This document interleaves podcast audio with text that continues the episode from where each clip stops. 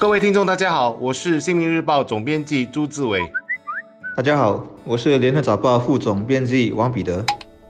我相信许多驾车人士在十字路口时，其实都有害怕右转症。当绿灯还在亮起，可右手边又好像还有人在过马路时，你还要顾及直行的车辆到底车开还是不开。开的话要非常小心判断直行车的速度，还有行人过马路的速度。有时还要兼顾刹那间在你面前呼啸而过的电动脚踏车。当车子成功右转，相信许多人也会不自觉地松了一口气。当然，我不是在说。这样的右转动作是高风险的，然而这样子出了意外的车祸却还是有的。有一起还曾经轰动一时，那是在去年四月十九日，一名德斯司机在联邦西道与金文泰交界的路段右转时，因为没有让路给直行而来的车辆，结果导致两车相撞，造成一名国大女生死亡。而在去年四月的三十天内，同样性质的意外共有两起，两名年轻女性就这样白白丢失了性命。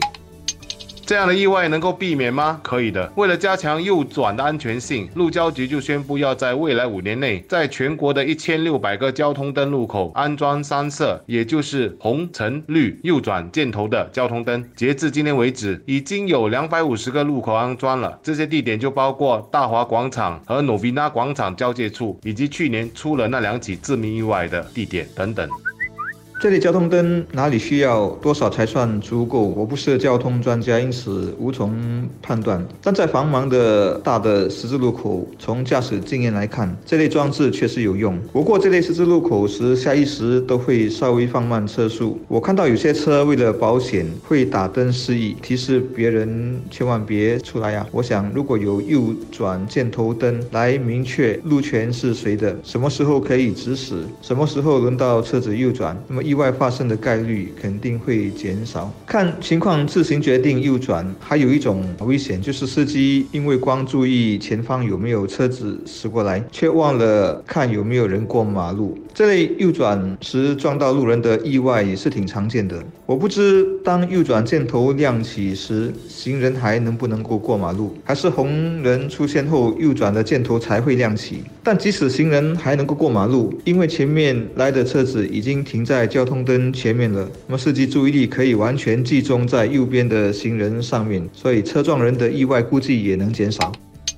所谓三色右转箭头交通灯，就类似我们车子直行时所谓看到的交通灯是一样的。对于驾车人士来说，不会有适应上的问题。我问了身边的一些朋友，他们都对这个三色右转箭头赞好，主要是它能够避免盲点的出现，避免因为右转时被重型车辆遮挡住部分视线所可能带来的危险。然而，右转箭头交通灯也带来了可能需要花更多时间等待的问题。一些驾车人士就确实有等待的时间被拉长的感觉，但我个人的想法是，能守法并确保其他公路使用者的安全，远远比等待而失去的那几十秒钟来得更为重要。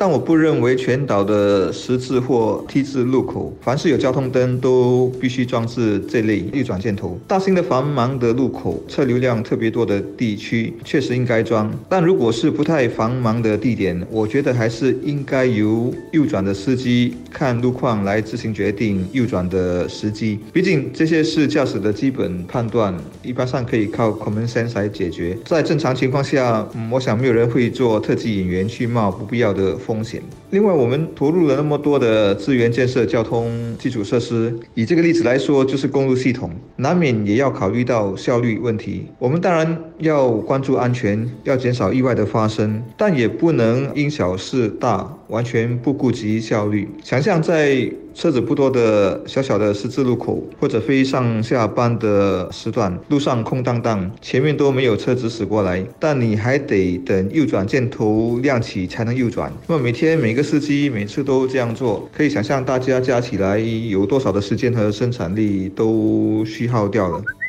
在安全性和效率两者之间如何取得平衡，相信得靠大数据来解决。交通路口的使用情况是怎么样的？什么地点最可能发生右转造成的意外？那么过去的伤亡情况又如何？等等，我想掌握了就能判定什么地方需要右转箭头交通灯，什么地方不必，还是采用其他设置就足够了。例如报道中就说，可以在路面上漆上转弯线，设置绿人亮起时地面会跟着闪烁的黄灯信号，以及安装行人过马路的那种倒数计时器等等。我也不禁在想一个问题，在交通问题上，我们到底能不能做到防患于未然？也就是说，在事件还没有发生时，我们就早早有了防范措施，确保不幸的事件不会发生。如果我们用这样的思维来看待个人代步工具在公路及人行道的使用时，我们是否还能做些什么？我个人非常希望右转箭头交通灯是一项措施，也是一项警示，让它不断的来提醒我们有很多事。如果我们不去注意细节，那可能就是一些祸端的开始。